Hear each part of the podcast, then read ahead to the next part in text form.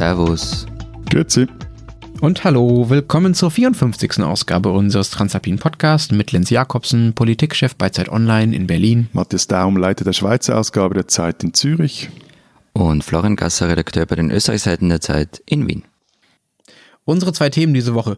Quoten, wie gehen wir mit Minderheiten oder auch nicht ganz so kleinen Minderheiten, sondern vielleicht sogar 50 Prozent Anteilen der Bevölkerung um, was für strenge Regeln erlassen wir, um sie zu fördern, um ihre Repräsentation zu unterstützen.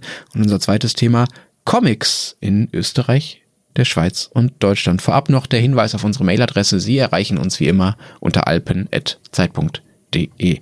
So, nun zum ersten Thema. 2017 gab es mal eine Anfrage der Linkspartei an die Bundesregierung. Die hat gefragt, wie viele von den 109 Abteilungsleitern im Bundesministerium Ostdeutsche sind, also eine ostdeutsche Herkunft haben. Ratet mal. Da ich nicht weiß, wie hoch der Bevölkerungsanteil ist, aber so mal Daumen mal Pi, ein Drittel? Und ich würde sagen, weil du so fragst, gehe ich mal etwas drunter, ein Fünftel. Ja, ihr seid äh, immer noch sehr, sehr, sehr, sehr optimistisch. Es sind viel weniger. Es sind von den insgesamt 109 Abteilungsleitern in bundesweiten Ministerien vier Ostdeutsche. vier, ja? Ich weiß gar nicht, was das prozentual ist, aber es ist auf jeden Fall sehr, sehr, sehr, sehr unter der 5%-Hürde auf jeden Fall. In anderen Bereichen, in der Wirtschaft und an den Unis ist es sehr ähnlich. Es gibt kaum Ostdeutsch in wichtigen Positionen. Es gibt zum Beispiel keine ostdeutsche Uni mehr mit einem ostdeutschen Rektor. Ja? Selbst in Ostdeutschland selbst ist das so. Das ist halt das Krasseste. Ne? An den ostdeutschen Gerichten ist nicht mal jeder fünfte Richter, Richter selbst Ostdeutscher. Und das fast 30 Jahre nach der Wende und 29 Jahre nach der Wiedervereinigung. Deswegen fordern jetzt einige Politiker, aber auch Journalisten, wie zum Beispiel unser Zeitkollege Martin Machowetz, eine Quote für Ostdeutsche in verschiedenen Führungspositionen. Das ist eine gute Sache, oder? Wie seht ihr das? Also nach welchen Kriterien? Also wenn Ostdeutschland geboren wurde, wer dort aufgewachsen ist, wer dort seit, weiß ich nicht, x Jahren seinen Hauptwohnsitz hat, zählt Berlin dazu? Äh, ich weiß nicht. Und, und gilt das dann nur für gewählte Beamte oder, oder für alle staatlichen Stellen oder am Ende sogar für die Privatwirtschaft? Oh nein, am Ende sogar für die Privatwirtschaft. Das wäre ja fatal, Matthias. Oh Gott, oh Gott, stell sich das mal einer vor. Eine Regel für die Privatwirtschaft. Ja, also ihr habt natürlich. Jetzt recht, bleib mal ernsthaft und erklär mal. Ja, ihr habt, ihr habt völlig recht.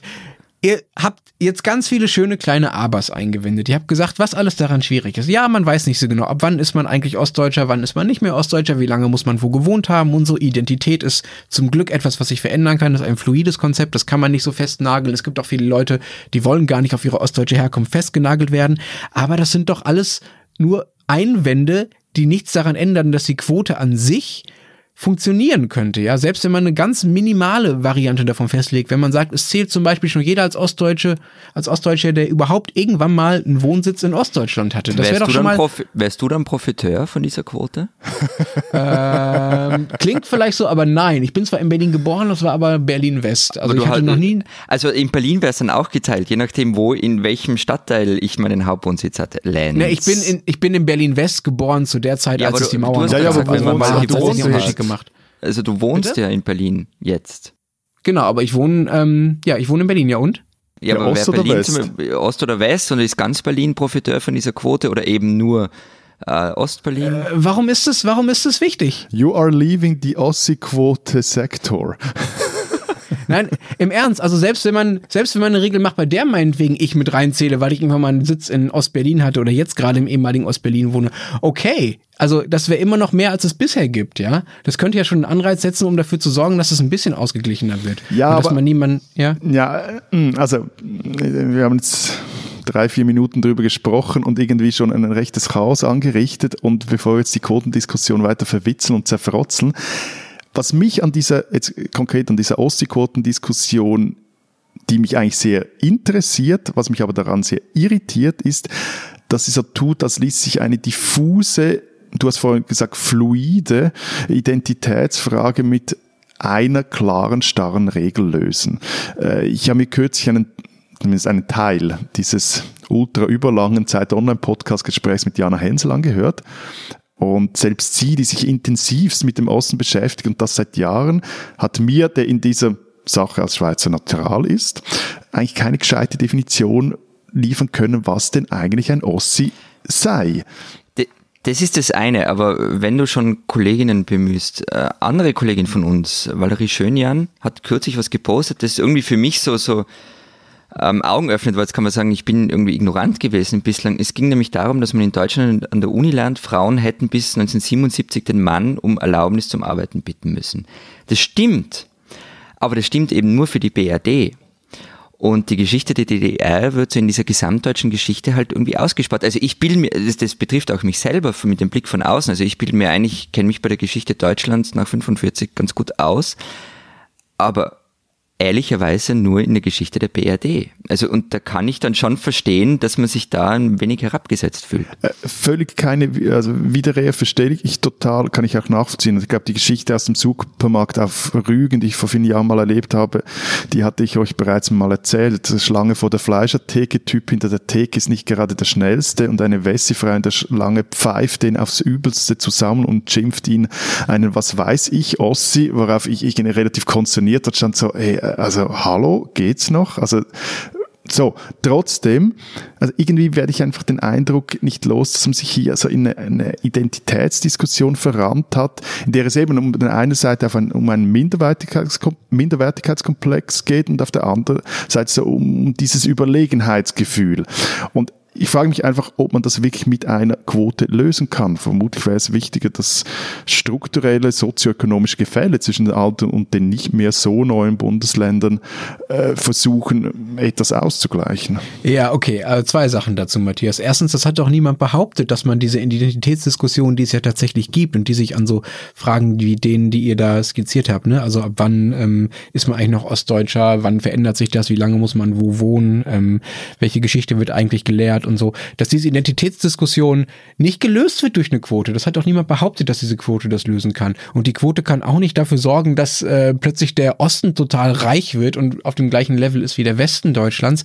Aber es kann noch einen kleinen Anreiz setzen. Das ist doch alles, worum es geht. Also du wirfst da der Quote etwas vor, was ja, die Quote aber, oder ich als nein, Quotenverteidiger aber sorry, aber nie behauptet Bleiben habe. wir beim wirklich guten Beispiel, das Florian äh, gebracht hat, beziehungsweise Valerie Schönjan gebracht hat mit der äh, also quasi Geschlechtergeschichte BRD und DDR.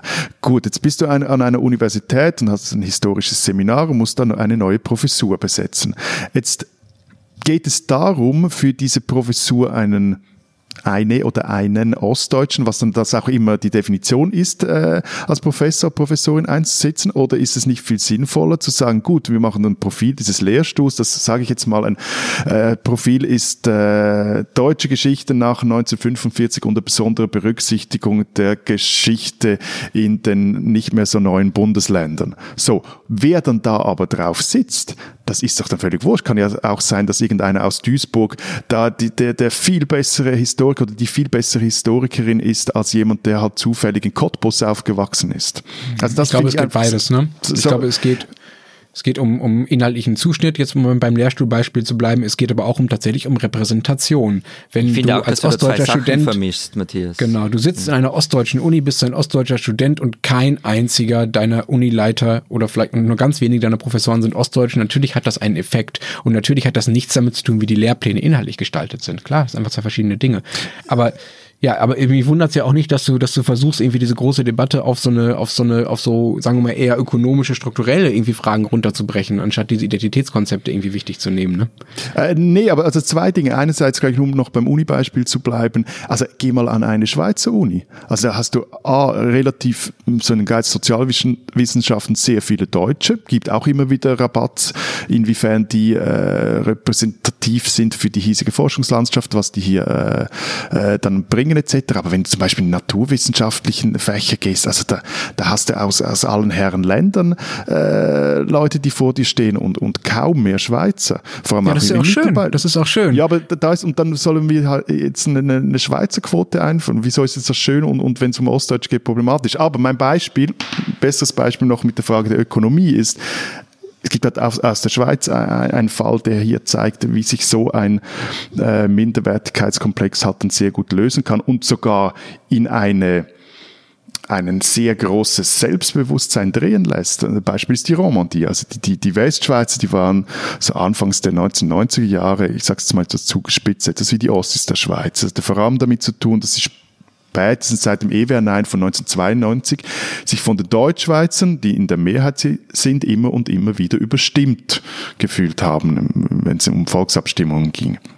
Und liest man also Leitartikel aus der damaligen Zeit, da hätte man wirklich das Gefühl, das Land habe kurz vor dem Auseinanderbrechen gestanden. Interessant ist aber, was dann passiert ist. Die Romans halten ökonomisch auf und wie. Also der Genfer Seebogen, der wurde, äh, um einen äh, neudeutschen Begriff zu finden, zu einem Powerhouse der Schweiz. Und äh, eine Hochschule wie die ETH Lausanne lief der ETH Zürich fast den Rang an. Erst realisierten das die Politiker, dann aber auch die Bürgerinnen und Bürger wurden selbstbewusster und dieser Komplex, den die Westschweizer hatten, der ist plus minus weg. Gibt es denn bei euch, du hast jetzt das Beispiel schon gebracht von den Westschweizern, das scheint ja weg zu sein, wenn ich, wenn wir dir glauben können. Wir können die natürlich wie immer glauben. Gibt es denn noch andere Gruppen bei euch, die heute unterrepräsentiert sind und gibt es dazu dann auch entsprechende Quotendiskussionen? Äh, also bei uns gibt es eine Teilung nicht wie jetzt in der Schweiz die Sprachgrenze oder wie in, wie in Deutschland zwischen alten und neuen Bundesländern. Grundsätzlich ist in Österreich alles unterrepräsentiert, was nicht bio-österreichisch und zu einem guten Teil männlich ist. Also ist, früher gab es mal, ja, früher, also sagen wir zwei Jahrzehnte oder sowas, da, da haben, haben sich irgendwie alle über die Bogenländer lustig gemacht. Also du kannst jeden ostdeutschen Witz hernehmen und Bogenland einsetzen. Die Witze gab es alle mal. Das hat sogar so weit geführt, eine fantastische Geschichte. Eine Tiroler ÖVP-Politikerin meinte irgendwann Mitte der Nullerjahre mal, was im Bogenland ein Haus sei, sei bei ihr zu Hause bestenfalls eine Gassonière und dann hat sie sich auch noch darüber lustig gemacht, wie die Leute dort gekleidet seien. Was ist denn ein Gassonier? Gassonier eine Einzimmerwohnung. Ah. Ähm, aber irgendwie hat sich der Schmäh auch gelegt. Aber, ähm, Entschuldigung, haben wir uns ja. nicht gerade in der letzten Sendung über einen burgenländischen Politiker lustig gemacht, der äh, IS-Terroristen statt zu Staatenlosen machen Ja, aber äh, wollte? Der, der hat halt auch was gesagt, über das man sich lustig machen soll. Wir machen es ja nicht, weil er Bogenländer ist. Gut, okay, gut, einfach so. ähm, aber grundsätzlich sind Minderheiten bei uns extrem schlecht repräsentiert. Also ob das jetzt Roma oder Jenische sind oder vor allem die Kärntner Slowenen. Also wisst ihr überhaupt irgendwas über die? Das war, nicht? das war doch dieses Theater mit den Ortstafeln, oder? Ja, genau. Also Jörg Haider, der nicht zweisprachige Ortstafeln aufstellen wollte und deshalb sie ständig abmontiert hat und einen Meter weiter wieder aufgestellt hat. Ähm, also unterm Strich, es wird so getan, als sei Österreich ein, ein total homogenes Land und eben alles ein bio-österreichisch. Das ist Quatsch, aber das Gerücht hält sich. Und es gibt auch ein Lied von SDS dazu, also die Band, die Matthias so mag. Wunderbar. Genau, und das heißt, ich bin aus Österreich und es geht darum, dass das, was, also dass sich in diesem Land einfach über die Jahrhunderte alles gemischt hat und die beste Zeile ist ja, ich bin die feine Mischung, da werden braune bleich, ich bin aus Österreich. Also in der Schweiz ist es schon so, dass eigentlich jeder, der kein Deutsch-Schweizer Mann ist, ist hierzulande vermutlich unterrepräsentiert. So, und, eben. Und das, das Interessante ist aber, dass die Eidgenossenschaft seit ihrer Gründung von 1848 eigentlich ein Quotenstaat ist. Also das Parlament wurde in zwei Kammern aufgeteilt, damit die Bürgerkriegsverlierer, die konservativen Kantone waren das damals, auch wirklich gehört werden. Das kann man eigentlich jetzt sagen, dass ein Ständerat, das ist ein Mitglied der kleinen Kammer, ist heute also ein Quotenluzerner, ein Quotenglarner oder ein Quotenappenzeller. Oder ein anderes Beispiel, also im 20. Jahrhundert noch in der alten Verfassung durfte ein Kanton nur einen Bundesrat stellen. Und äh, auch heute gilt eigentlich so eine, eine, eine weiche Quote zumindest, dass in der Regierung alle Landesgegenden und Sprachregionen angemessen vertreten sein sollen. Heißt also, unser Außenminister Ignazio Gassis, der ist ein Quotentessiner. Wie sieht das bei euch aus, Florian? Bei euch gibt's äh, gar keine Quoten, ja? Weil ihr irgendwie alle, zumindest von euch behauptet, dass ihr alle gleich werdet. Nein, also in der ÖVP gab es so inoffizielle Quoten. Das waren dann wirklich herrlich komplizierte Schlussrechnungen, weil man musste... Verschone uns, verschone uns. also man musste zum Beispiel bei, bei äh, Listenerstellungen für Wahlen oder auch bei Regierungsbesetzungen immer die eigenen Teilorganisationen und die Bundesländer zufriedenstellen. Also zwei Variablen. Das waren dann oft herrliche Schauspiele. Ähm, Sebastian Kurz pfeift allerdings drauf und hat da recht wenig Rücksicht darauf genommen.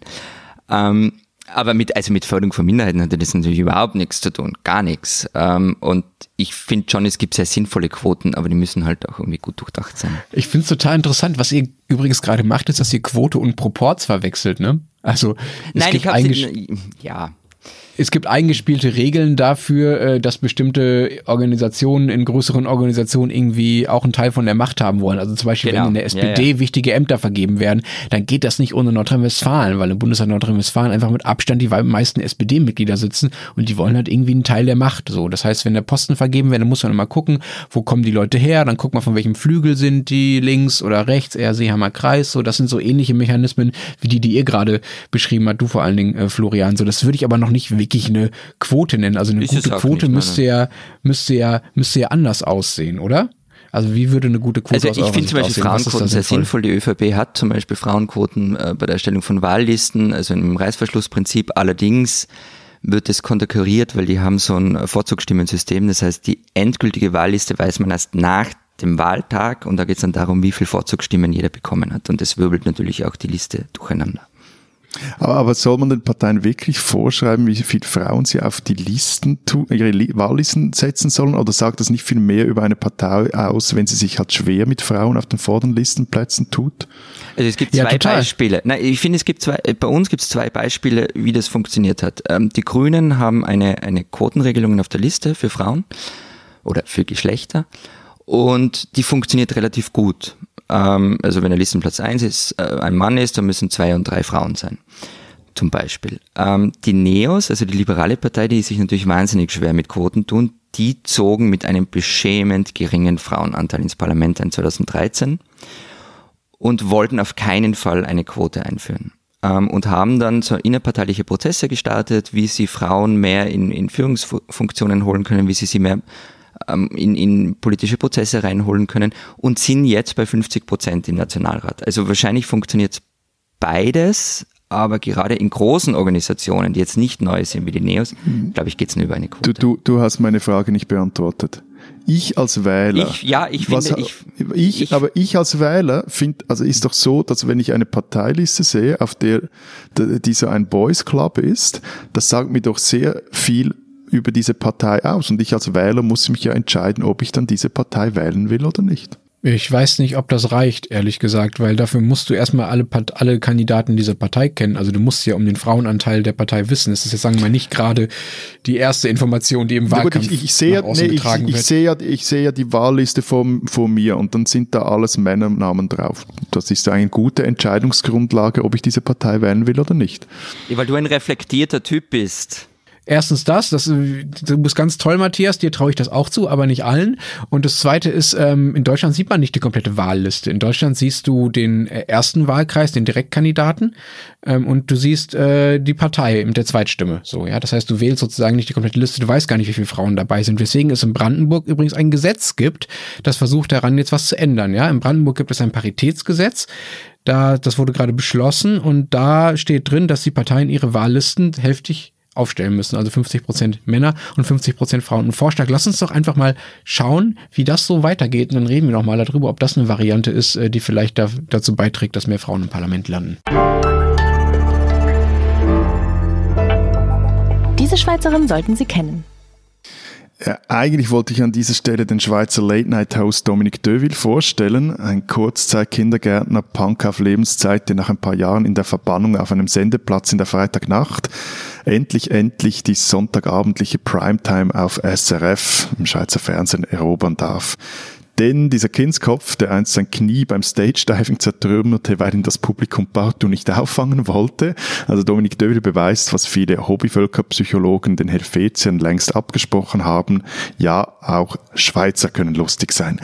Ende Monat geht's los, einschalten. Aber eben, unser Servus, Grüezi, Hallo, Quotenverantwortlicher Florian hat mich bei der Sendungsvorbereitung gerügt. Also meinte, hast du keine Frau? Wir sprechen doch vorher über Quoten. Und Patriarch Daum? Fündig geworden? Na klar, extra für dich. Und was für eine. In der Edition Patrick Frei ist kürzlich ein sehr, sehr, sehr unterhaltsames Buch erschienen. Es heißt Guess Who is the Happiest Girl in Town? Und es sind die Memoiren von Susie Wies, Schweizer Partygirl in Paris. Die, Dame ist heute 80 Jahre alt und hat ihre damals unglaublich enge und strenge Heimatstadt Zürich mit 20 verlassen. Und, Zitat, erlebte im Jet-Set Dinge, deren Schilderung einen erröten lassen, Zitat Ende, so schrieb es der Tagesanzeiger in einem sehr lustigen Porträt über Wies. Ähm, sie war bei Salvador Dali und seiner Frau gern gesehener Gast. Iggy Pop widmete ihr eine relativ eindeutige Songzeile. Last week in Paris, I was hanging down with Susie. She was somebody that's so fine, worth my looking into. Das Lied von Iggy Pop heißt übrigens Girls. Und sie hatte unter anderem Sex mit David Bowie während der Song Heroes lief. So, wenn es nicht stimmt, ist es wenigstens gut erfunden. Ähm, Susi Wies sagte, ich habe den Männern ein schönes Leben gemacht und die Männer mir. Was sie heute macht, sie häkelt am liebsten. Susi Wies, eine etwas andere Schweizerin, die man durchaus kennen darf.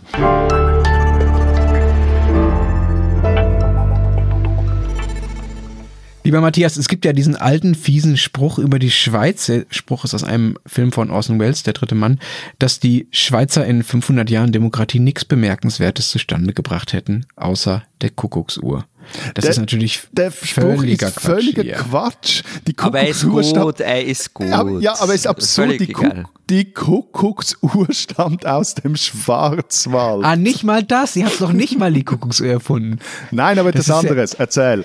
Ja, genau. Ihr habt nämlich vielleicht dafür was anderes erfunden, habe ich zumindest bei der Vorrecherche herausgefunden, nämlich den Comic. Ein Genfer Pädagoge soll den Anfang da gemacht haben, und zwar mit Hilfe von Goethe. Genau, also wie du gesagt hast, wir behaupten das zumindest. Es gibt, ein, wie bei all solchen Erfindungen, seien es jetzt die Basta oder seien es jetzt Comic, diverse Länder und Kulturen, die die Erfindung für sich in Anspruch nehmen. Beim Comic unter anderem auch äh, Japan. Aber die Geschichte aus der Schweiz oder der Schweizer Erfindung des Comics kam so oder lautet so. Der Pädagoge und Politiker Rodolf Töpfer wollte in den 1820er Jahren seine Freunde mit illustrierten Geschichten unterhalten. Und einer seiner Leser war Johann Wolfgang von Goethe. Er sei es denn auch gewesen, heißt es, der Töpfer dazu ermunterte, seine Entwürfe zu veröffentlichen und über Deutschland fanden dann die Bildergeschichten den Weg nach Amerika. Ja, eben nach Amerika, ne? Ich weiß nicht, wie euch das geht, aber ich habe zumindest in meiner Jugend und auch jetzt keine Schweizer Comics gelesen, auch wenn ihr das vielleicht mal erfunden habt oder auch nicht und auch keine deutschen, sondern amerikanisch, ne? Also Mickey Mouse und alle, alle möglichen anderen so. Also für Dass mich du Mickey Mouse gelesen hast, das glaube ich. Also, weil es deckt sich auch mit Wieso meiner. das denn jetzt? Nein, soll weil das denn ich habe in diesem, in diesem ähm, äh, Disney-Universum fand ich Mickey Mouse immer den Geschaftelhuber. Also den Ja, ich habe ich, auch. echt nicht aufstehen können. Ah, ja, du glaubst, ich bin der Mickey Mouse in unserer Runde. Boah. Also, Ich weiß nicht, ob es uns nächste Woche noch gibt als Sendung, liebe Hörer. Können wir uns darauf Nein, Mickey einigen, Mouse dass war wir immer der, der alles kann und alles weiß und, und Ah, ja, ja, ja. Äh, ja, also- ja. Du machst es nicht mehr besser, hör auf. Ich bin, ich will bitte nicht Mickey Nein, Mouse aber sein. also Donald Duck war, wenn dann schon Ja, mein, auf jeden mein Fall. Liebling. Na, und das andere kam halt aus Frankreich, also Asterix, die habe ich gelesen bis zum Umfallen. Ähm, und, und dann kam schon noch, ähm, kamen deutsche Comics da, äh, dazu, von, nämlich von Brösel, die Werner Beinhardt-Geschichten, die finde ich übrigens noch immer genial, aber zum Beispiel diese ganzen Marvel-Superhelden oder auch die Mangas, die gingen an mir völlig vorüber und österreichische Comics, um ehrlich zu sein, auch. Von Schweizer Comics habe ich sowieso noch nie gehört. Ob das eine große Sache ist, keine Ahnung. Äh, Das Lustige ist, dass die vermutlich bekannteste deutsch-schweizer Comicfigur, und ihr werdet jetzt gerade sagen, typisch, ist eigentlich ein Werbemaskottchen. Na, das ist überraschend. Erzähl was. Du. Hätte ich jetzt nicht erwartet. Globi, äh, Wie viel Umsatz macht Globi so? das weiß ich jetzt ehrlich gesagt gar nicht. Oh nein. Aber ich kann einmal bin ich schlecht mit Zahlen. Ähm, ich kann aber erzählen, wer den er erfunden hat. Das war nämlich Robert Lips in den 1930er Jahren für das Zürcher Warenhaus Globus. Und dieser Globi, das ist so eine papageienähnliche Figur. Ähm, eben gibt's bis heute. Vor ein paar Tagen kam das neueste Globi-Buch auf den Markt. Globis Abenteuer in Rom, in dem er unter anderem mit Papst Und wa- warte Franziskus, es kommen schnell. jetzt noch Bücher raus und er ist aber noch immer eine Werbefigur. Nee, der hat sich schon längst eigentlich als, äh, als Werbefigur, äh, wie sagt man, emanzipiert von Globus. Also er spielt für Globus schon längst keine Rolle mehr. Und es gibt so ein ganzes Globi-Universum, kannst du weiß Gott was, irgendwelche T-Shirts. Es gibt auch eine Globine, also eine weibliche Form. Und es gibt unzählige eben diese Abenteuerbücher. Globi bei der Rettungsflugwacht, Globi bei Feuerwehr, wo auch immer. Kannst du, glaube ich, auch recht gut äh, einkaufen, wenn du mal willst, dass Globi bei dir ein Abenteuer lebt. Auf jeden Fall, jetzt war Globi in Rom und war mit Papst Franziskus Inlineskaten. In, interessant bei der Comicgeschichte der Schweiz, dass es hier wirklich klar zwei Geschichten gibt. Also eine der Deutschschweiz, eine der Westschweiz. Der Westschweiz waren es so Ende der 1960er Jahre, war es der Zeichner Derib vor allem, der die Comics muss man da jetzt ja sagen, wieder entdecken, entdeckte. Ähm, der wurde in Belgien ausgebildet, kein Zufall, und schuf zum Beispiel die Abenteuergeschichten des Indianers Yakari. Den kenne ich dann, sogar. Ja, Das ist oder dann, Schweizer. ja, oder dann Ende der ähm, 1990er Jahre Sepp und seine Figur Titev, die es vom im, im Frankophon äh, sprach haben, sehr bekannt. Von dem wurden bisher weltweit, sagen wir, 25 Millionen Bände verkauft. Und der, dieser Sepp oder bürgerlich Philipp Chapuis, der ist vermutlich der meistgelesene zeitgenössische Schweizer Autor. Und ratet mal, wer sein prominentester Leser ist. Roger Köppel. Mm. Keine Ahnung. der, der ultrarechte brasilianische Präsident Jair Bolsonaro, der schimpfte nämlich Fast. über der schimpfte nämlich über die Comics von Titev, diesen pubertierenden Bürbel, der immer verliebt ist, aber ständig abbliebst. Und äh, Bolsonaro sagte dann, äh, diese, diese Figur, die in einem Aufklärungscomic in, in Brasilien äh, vorkommt, die würde Jugendliche in die Homosexualität und Promiskuität führen. Oh Gott, das klingt ja fatal, ja. Aber von wegen, von wegen äh, Streit um, inhaltlicher Streit um Comics und was da so für Weltbilder drin stecken. Ne? Es gab in Deutschland mal einen Mann namens Werner Kauker und der war ein bisschen groß und wahnsinnig, der wollte so eine Art deutscher Walt Disney werden. Und der hat dann gleich eine ganze Reihe von Comics erfunden, beziehungsweise hat sie erfinden lassen von Leuten, mit denen er zusammengearbeitet hat. Der bekannteste war Fix und Foxy. Und ich erinnere mich auch an die, ich habe die auch gelesen, ich fand die aber immer vergleichsweise langweilig, was vielleicht auch daran lag, dass es ziemlich strenge Regeln für diese Comics gab. Regeln für Comics. Ich meine, sowas können nur Deutsche erfinden. Ja, es ist, es ist echt so bezeichnend. Ne? Der Kauker, der stellte sogenannte Richtlinien über die Dramaturgie auf, die unter anderem besagten, dass es in der Geschichte immer darum gehen sollte, wer denn von beiden Seiten der Stärkere ist. Das ist jetzt irgendwie nicht allzu überraschend, dass es in Comics oft darum geht, aber dass man das irgendwie so festschreiben muss als formale Regeln, ja, das sagt dann doch schon einiges darüber aus, wie kreativ und überraschend diese Comics dann in der Praxis waren, nämlich eigentlich gar nicht. Kauker hat auch nochmal Asterix Comics eingedeutscht, die hießen auch noch nicht mehr Asterix, sondern anderes. Aus, da wurden aus Asterix und Obelix wurden dann die Germanen Siggi und Barbaras. Siggi und Barbaras wohnten auch nicht in einem kleinen gallischen Dorf, das keinen Namen hatte. Nein, das, die wohnten im Dorf Bonner Halla. Und sie kämpften auch nicht gegen die Römer oder gegen sonst irgendwelche antiken Besatzer oder Imperien, sondern gegen die sogenannten natolischen Besatzer. Man muss sich hier das NATO großgeschrieben vorstellen. Das fanden dann verständlicherweise auch die Asterix-Erfinder aus äh, Frankreich und Italien nicht so wirklich lustig und haben dem lieben Herrn Kauker die Lizenz entzogen, weiterhin Asterix Comics zu übersetzen. Es war leider auch nicht der einzige deutschtümelnde Comicversuch, auch nicht der einzige von Kauka. Es gab auch Fritze Blitz, der gegen die Ostzonalen kämpfte. Oder es gab die Pichelsteiner oder Hermon Teutonus. Das waren aber zum Glück auch den deutschen Lesern irgendwann zu dumm, da so äh, Kriegsgeschichten auf schlimmste deutschtümelnde Art in Comics nacherzählt zu kriegen. Das hat dann nicht wirklich jemand gelesen, ehrlich gesagt. Die, diese, diese Eingemeinung von Asterix, die hat es bei uns auch gegeben, allerdings nicht auf so, so eine Rechtsaußenart. Also zum Beispiel, es gibt Asterix auf Wienerisch oder Tirolerisch, aber ehrlich gesagt, obwohl ich ein großer Fan grundsätzlich bin, mit denen konnte ich nie was anfangen. Aber es gibt aus Österreich so, so bekannte Namen wie zum Beispiel Haderer oder Manfred Dykes. Ähm, vermutlich kennt ihr die beiden. Ja, aber Das das, ist ja nicht unbedingt Comic. Genau, also es sind Karikaturisten. Ähm, das ist eher, und dann gibt es halt die aktuell großen Namen wie Nikolaus Mahler, der hat dreimal jetzt den Max-Moritz-Preis gewonnen. Und dann gibt's vor allem, also ich finde vor allem Uli Lust, ähm, die wohnt zwar in Berlin, kommt aber eigentlich aus Österreich. Kennt ihr die eigentlich? Den Namen habe ich schon mal gehört, aber ich könnte es ehrlich gesagt äh, nicht sagen, was sie so macht. Also Die Geschichten sind eigentlich gar nicht so lustig von ihr. Ein Porträt über sie, das meine Kollegin Judith Inhofer geschrieben hat, beginnt mit dem Satz, weil Uli Lust, Gewalt und Verbrechen nicht mag, bleiben ihr nur Sex, Drugs und Rock'n'Roll. Und ihre Bücher sind dann auch dementsprechend. Also das ist schon ziemlich harter Tobak.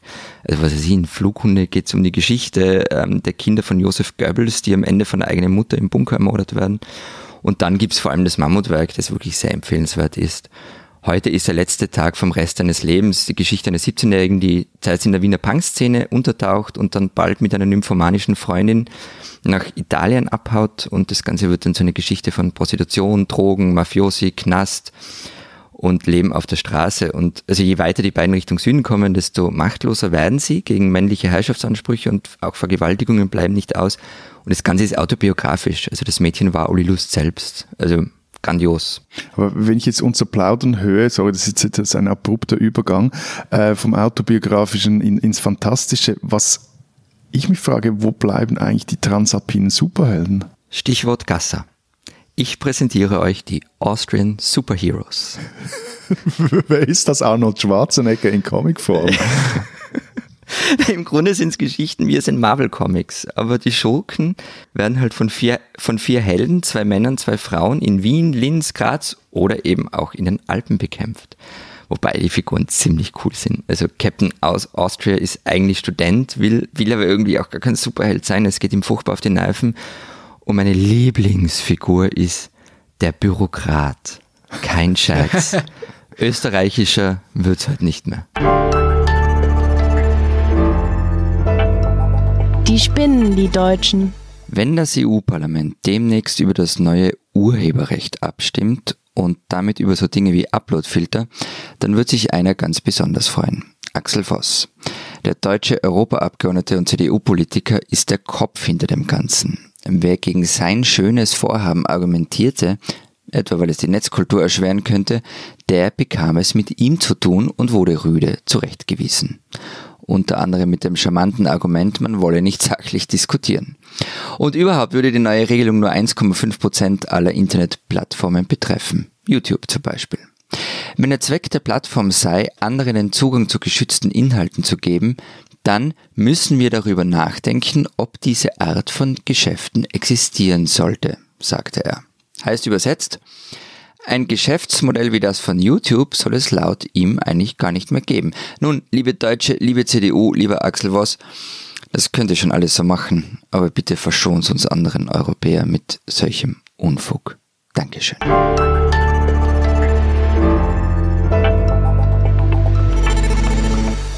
Das war's diese Woche bei unserem Transalpinen Podcast. Wenn Sie wissen wollen, was sonst noch so in der Schweiz und in Österreich los ist, Dann lesen die die Zeitausgaben aus Zürich oder Wien, digital oder gedruckt. Bei uns spricht diese Woche Snowboard-Olympiasieger Juri Podlatschikow über Geld und seine metallene Kreditkarte. Und bei uns lesen Sie ein Interview mit den Islamismus-Experten Heiko Heinisch und Nina Scholz, deren neues Buch Alles für Allah, wie der politische Islam unsere Gesellschaft verändert, diese Woche erscheint. Und wenn Sie wissen wollen, was in Deutschland so los ist, dann können Sie wie immer die sonstige gedruckte Zeit oder Zeit online lesen. Wir hören uns nächste Woche wieder. Bis dahin sagen wir Baba. Adieu. und tschüss.